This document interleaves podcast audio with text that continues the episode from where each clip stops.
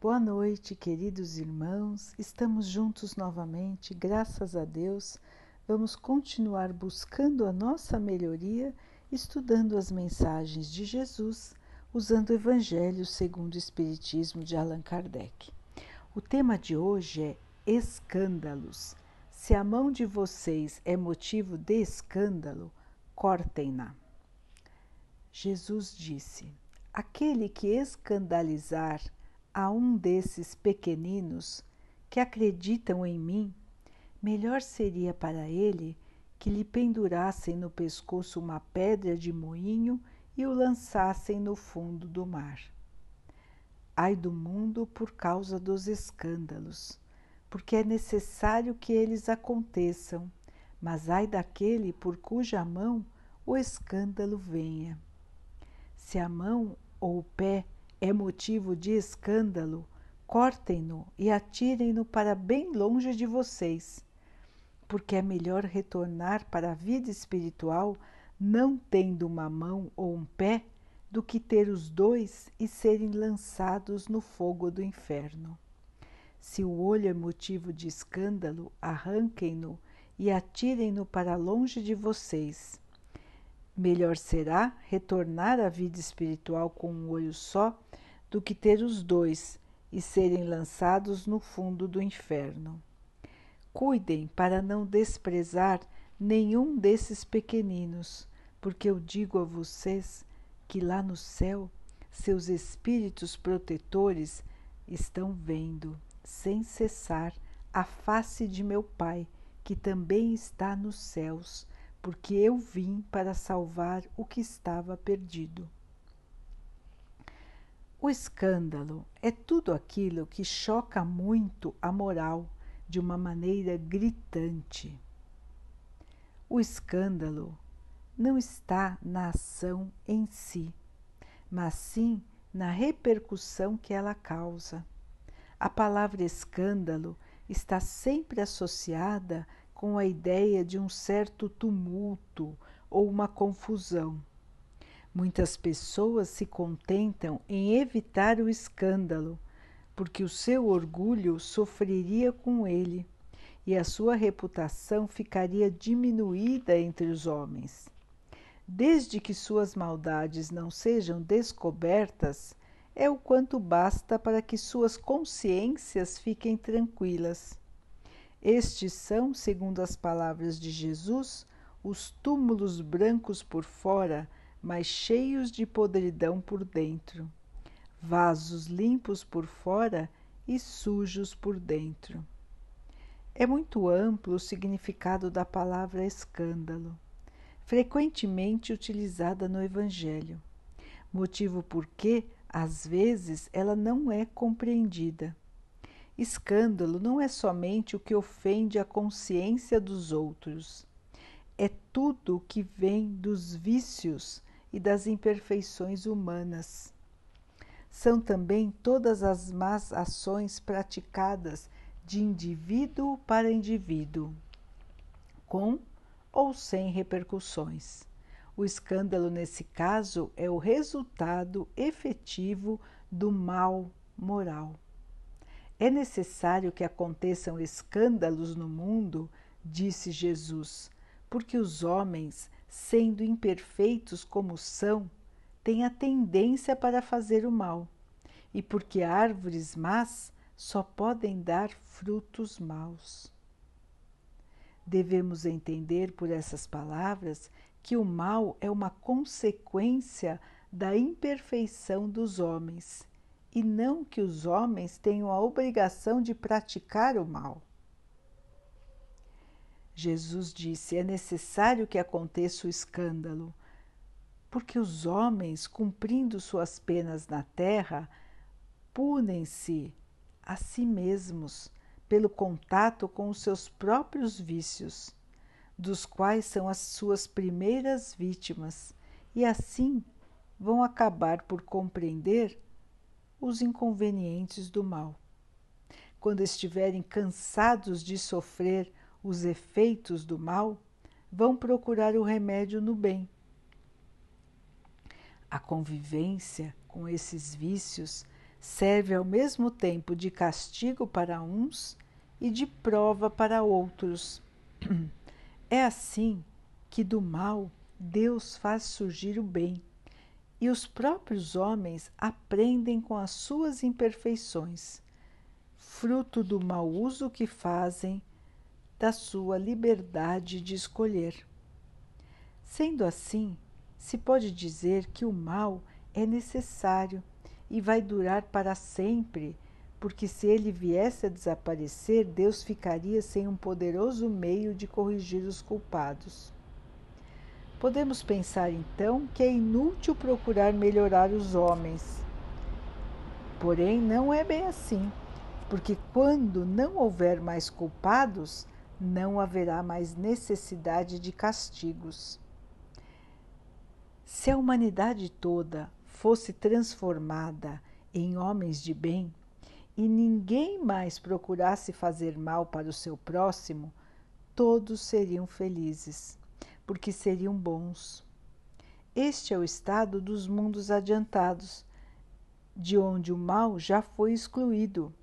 E assim será também o futuro da Terra, quando a humanidade tiver progredido o suficiente Assim, enquanto alguns mundos avançam, outros se formam e são povoados por espíritos primitivos. Esses mundos recém-formados servem também de morada, de exílio e de lugar de provas e expiações para os espíritos rebeldes que querem continuar a fazer o mal e que foram expulsos dos planetas em que as humanidades realizaram o progresso moral. Jesus também disse: Mas ai daquele por quem o escândalo venha, ou seja, o mal é sempre o mal, e aquele que, de algum modo, servir de instrumento, permitindo que os seus maus instintos fossem utilizados, sejam utilizados para que a justiça divina se cumpra, nem por isso deixou de fazer o mal e deverá também responder pelo que fez. É assim, por exemplo, que um filho ingrato é uma punição ou uma, uma prova para o pai que o suporta.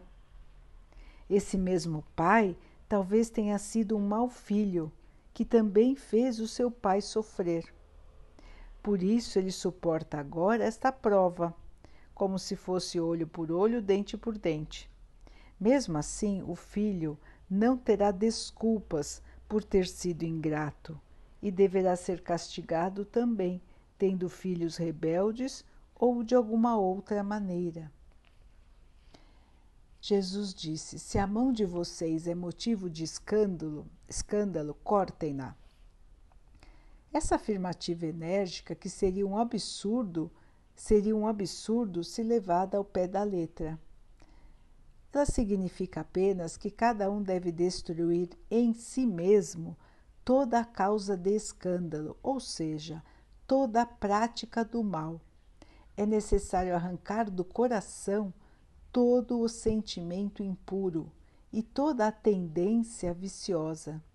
Será melhor para um homem ter a mão cortada do que esta mão servir para ele de instrumento para praticar uma má ação.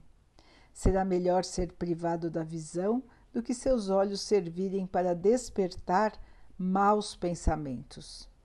Jesus nada disse de absurdo para quem quiser compreender o sentido simbólico e profundo de suas palavras. Mesmo assim, muitas coisas não podem ser compreendidas sem a ajuda dos esclarecimentos espíritas. Então, meus irmãos, aqui nesta lição de hoje as advertências, as chamadas que Jesus fez para todos nós, desde aquela época. É lógico que ele usou uma linguagem mais chocante, que assustou as pessoas e que até hoje é incompreendida por muitos. Muitos acabam lendo as Escrituras, o Evangelho, ao pé da letra, como se diz, não é, irmãos? Então, as palavras exatamente com o significado que elas têm no dicionário. Só que o dicionário que os irmãos usam é o dicionário atual da língua que se fala em cada país. Porém, o Evangelho foi escrito há mais de dois mil anos em uma língua que praticamente é extinta. Muitas foram as traduções. Jesus não escreveu nada. Quem escreveu foram seus apóstolos. E estas escritas demoraram para ser feitas. Os irmãos mesmos, se tiverem que escrever o que aconteceu ontem na sua vida, vão descrever exatamente como estava?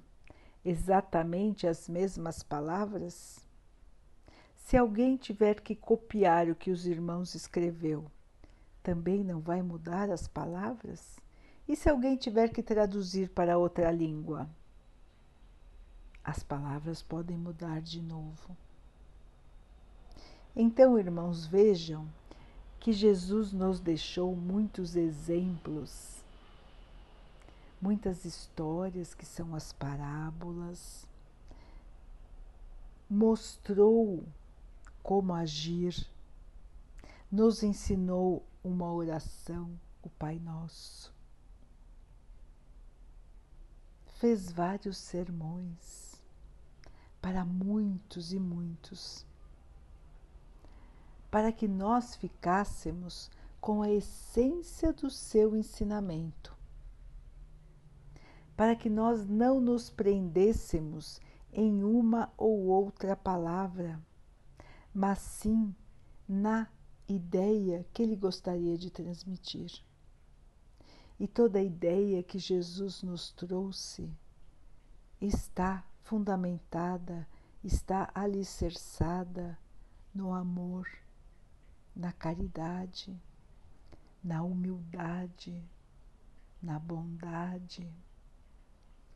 Esta é a lição do nosso Mestre para todos nós.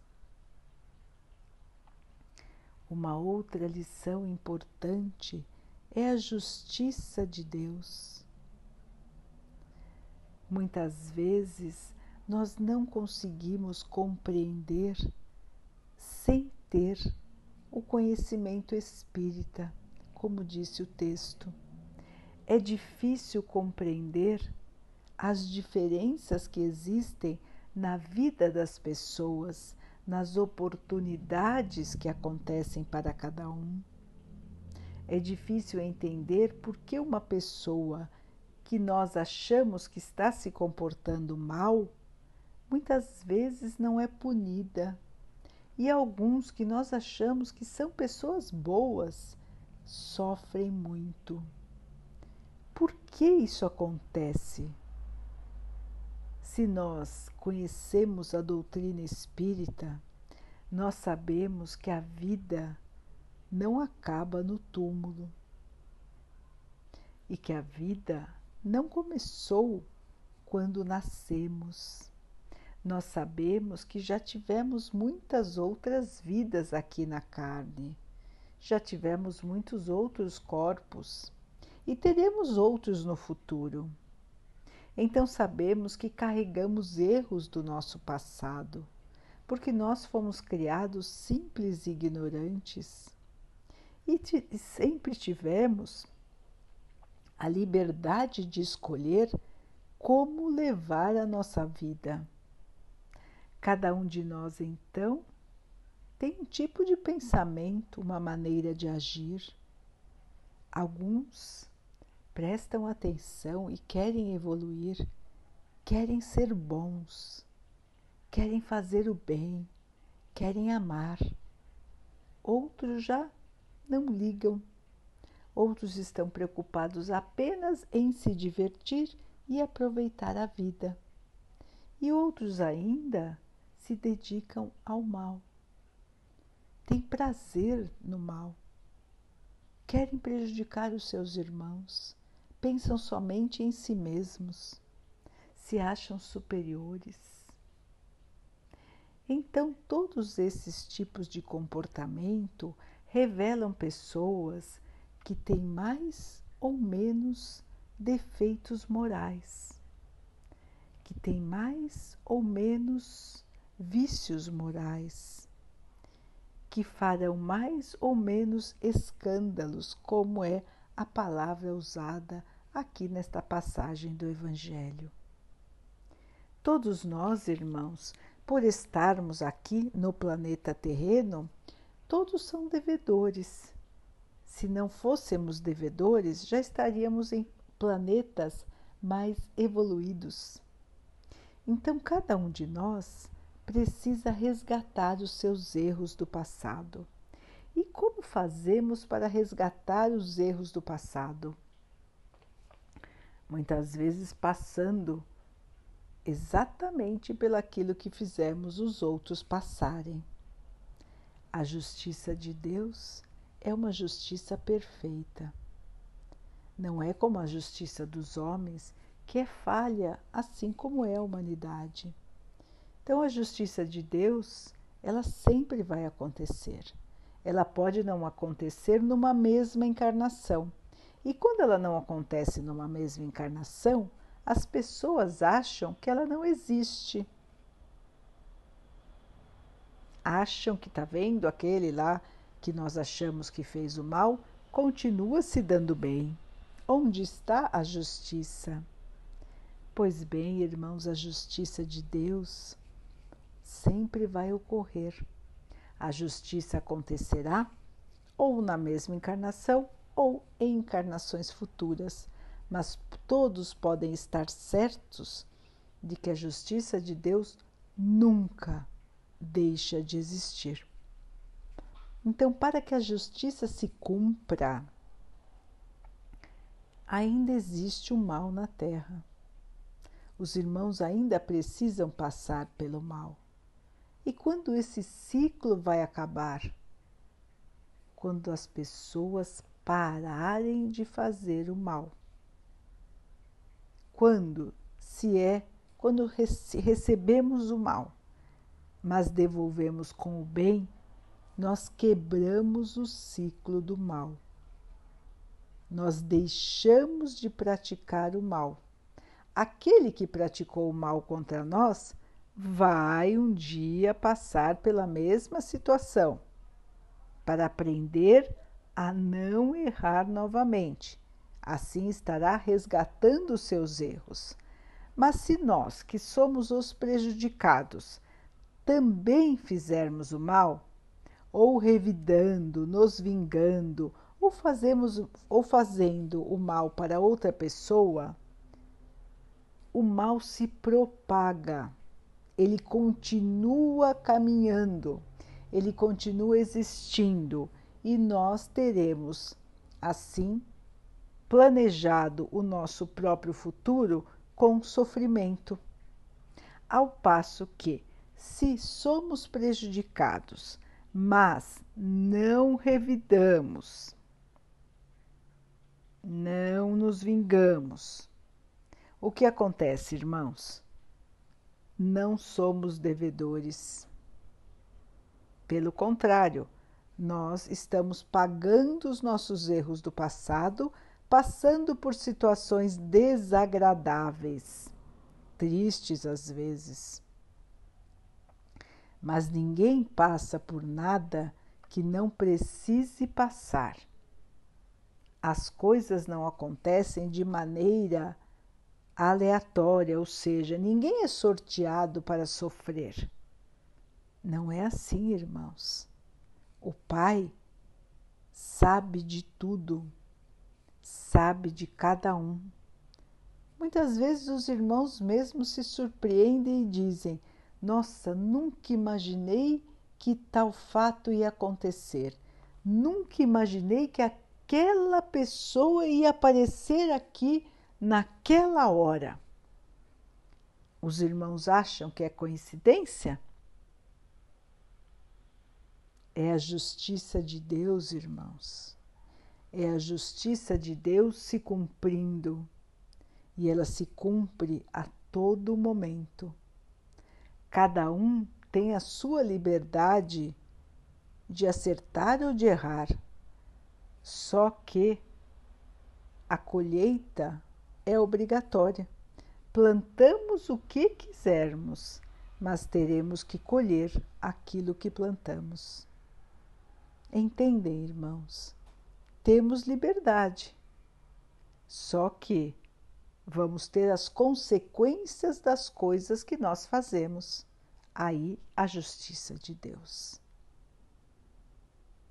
Então, enquanto nós não conseguirmos tirar o mal de dentro de nós, nós não vamos ser capazes de morar num planeta totalmente feliz, num planeta onde o mal não exista. A evolução depende de nós, de cada um de nós. Nós temos que brecar a caminhada do mal. E como fazemos isso, irmãos?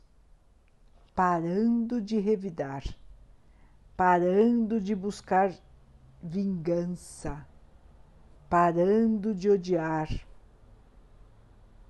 É assim que nós brecamos o mal. Os irmãos vão dizer: não, mas eu tenho que me vingar aquele irmão não pode ficar assim fazendo mal. Com certeza, o mal tem que ser brecado, tem que ser repreendido. Para isso existe a justiça dos homens. Mas, se nós fazer, fizermos o mal, assim como os outros por acaso fizeram para nós, nós estamos trazendo o mal para dentro de nós. E aí então, plantando o mal, no futuro colheremos o mal. E não saímos desse ciclo até que alguém pare de fazer o mal. Entendem, irmãos? Então, fazer o mal só nos traz o mal receber o mal e não revidar, nos faz o bem, porque estamos pagando os nossos erros do passado, quitando as nossas dívidas e vamos seguir em frente. Não precisaremos passar de novo por esse tipo de sofrimento, porque passamos pelo que tínhamos que passar com sucesso sem revidar, sem buscar vingança, sem odiar. Este é o desafio, irmãos, para todos nós. Se engana muito aquele que acha que se vingando está se saindo bem. Os irmãos que dizem que o último que ri, não é? É o que ri melhor. Engana, irmãos. Rir dos outros nunca é bom. Rir da situação dos outros é horrível. Rir só é bom quando estamos todos juntos nos divertindo. Mas rir, se divertir, se vangloriar pelo mal é caminhar no mal. Não é, irmãos? Ter orgulho da vingança é ter orgulho de ser atrasado. Ter orgulho da vingança é ser orgulho de ignorar o bem, é ter orgulho de ignorar o bem. É isso que queremos para nós, irmãos? Entendem, irmãos, que muitos conceitos que são repetidos de geração em geração são totalmente contrários ao que o Mestre Jesus nos ensinou. Ele nos ensinou a paciência, o amor, o perdão, a caridade, a humildade. são todos opostos ao orgulho, ao mal, ao egoísmo. Então, queridos irmãos, a Terra hoje passa por um momento de transformação. Muitos irmãos que ainda estão aqui são irmãos que estão tendo a sua última chance de melhorar, de não praticar o mal. São irmãos que escolheram o mal por muito tempo e que aqui estão, nesta última encarnação na Terra, tendo mais uma chance. Se eles passarem a encarnação sem fazer o mal, poderão continuar reencarnando na Terra. Mas se continuarem errando, praticando o mal, vão reencarnar em mundos primitivos. Mundos onde a moral ainda é pouquíssimo desenvolvida ou nem existe. E lá vão, logicamente, passar pelaquilo que fizeram os outros passarem aqui, até que possam aprender com seus próprios erros, se cansem de sofrer e busquem então o bem, assim como disse o texto. Estamos num momento de separação, irmãos. O joio sendo separado do trigo, ou seja, a erva daninha tem que ser separada da boa semente. O convite já foi feito a todos nós, irmãos. Vamos nos comportar como ervas daninhas ou vamos nos comportar como sementes de amor e de paz? A escolha está nas nossas mãos. A lição de Jesus é clara. A salvação vem da caridade, do amor, do perdão, da humildade, da paciência. Sigamos então, queridos irmãos, o caminho da luz e da paz. Daqui a pouquinho, então, queridos irmãos, vamos nos unir em oração, agradecendo a Deus por tudo que somos por tudo que temos, agradecendo por todas as oportunidades que nós recebemos de nos melhorarmos. Cada dificuldade, cada sofrimento, cada obstáculo, tudo o que acontece na nossa vida é para o nosso bem. Nós temos capacidade de superar e nós vamos superar. Vamos pedir ao Pai que nos dê força para que nós possamos persistir, sempre com fé e com esperança, com a certeza de que o dia de amanhã será mais feliz. Que o Pai possa abençoar a toda a humanidade, para que todos possam evoluir. Que Ele abençoe os irmãos que sofrem do corpo e da alma, que Ele abençoe os animais, as águas, o ar, as plantas do nosso planeta e que Ele possa abençoar a água que colocamos sobre a mesa, para que ela possa nos trazer a calma e que ela nos proteja dos males e das doenças. Vamos ter mais uma noite de paz. Vamos conversar com o nosso anjo guardião, pedindo a ele que nos ajude a enxergar os nossos erros, que nos ajude a ter força para passar pelas nossas provações sem perder o sorriso e a paz. Irmãos, fiquem, estejam e permaneçam com Jesus. Até amanhã.